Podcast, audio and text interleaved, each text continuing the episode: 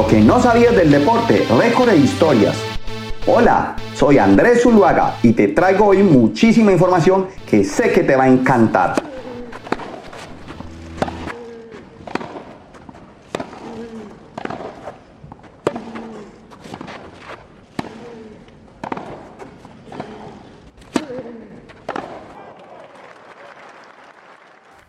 Hola, ya que se avecina la Copa Davis o el torneo que se va a jugar en Barcelona ahorita a finales de noviembre, te vengo a contar qué lesiones son más frecuentes en el tenis. Las lesiones entre tenistas suelen aparecer por no tener demasiada fuerza, realizar los movimientos sin la técnica adecuada, no calentar, sobrecargar los músculos y otras estructuras del aparato locomotor o simplemente no utilizar el equipamiento adecuado y dañar las articulaciones. En el top 5 de las lesiones tenemos la tendinitis de muñeca. La muñeca es otra articulación que sufre bastante cuando se practica el tenis, especialmente si los golpes de raqueta se hacen sin la técnica adecuada. La tendinitis de muñeca es una lesión en la que los tendones presentes en esta se sobrecargan y se inflaman, de un modo similar al que ocurre con el codo de tenista, pero en la mano. De nuevo, el tratamiento consiste en hacer reposo, tomar analgésicos y pedir consejos sobre cómo golpear correctamente la pelota. Así que, si cuando juegas tenis la muñeca te duele mucho, pues mejora tu técnica y tendrás un mejor resultado. En la cuarta posición tenemos la microinestabilidad del hombro. La microinestabilidad del hombro es una afección frecuente entre los tenistas y que es la consecuencia de distintas lesiones.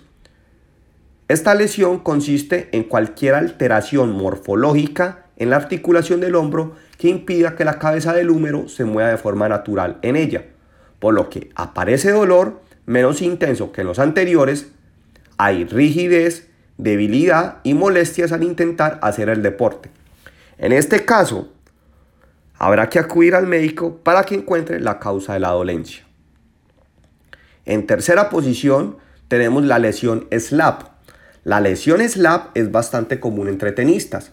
Se trata de una afección en la que el labrum, una fibra de cartílago presente en la cabeza del húmero, que es la que está en contacto con el hombro, se rompe.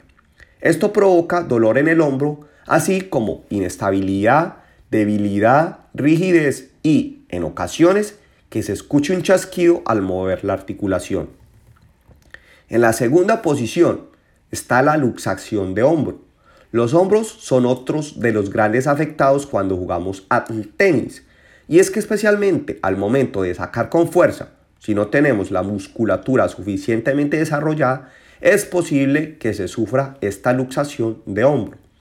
Es lo que tradicionalmente entendemos como hombro dislocado.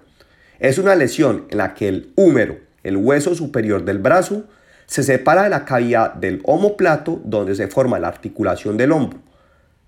Allí, en esta lesión, lo que se aconseja es una atención médica inmediata para volver a colocarlo.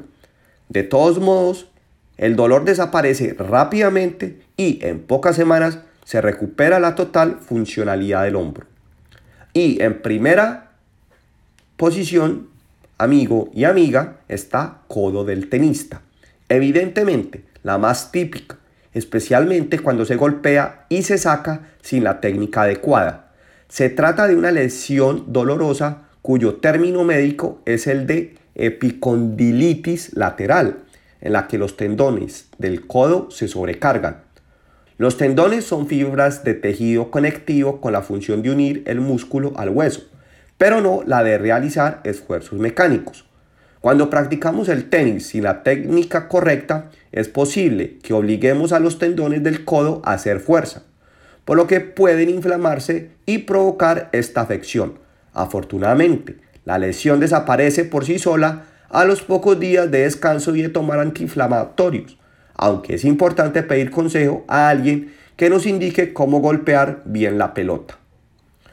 Bueno, si te gustó este podcast y quieres escuchar muchísimos más, sígueme en las redes sociales como andres.zuluaga.1985 o en todas las plataformas de podcast como Anchor, Spotify, Google Podcast o iBox.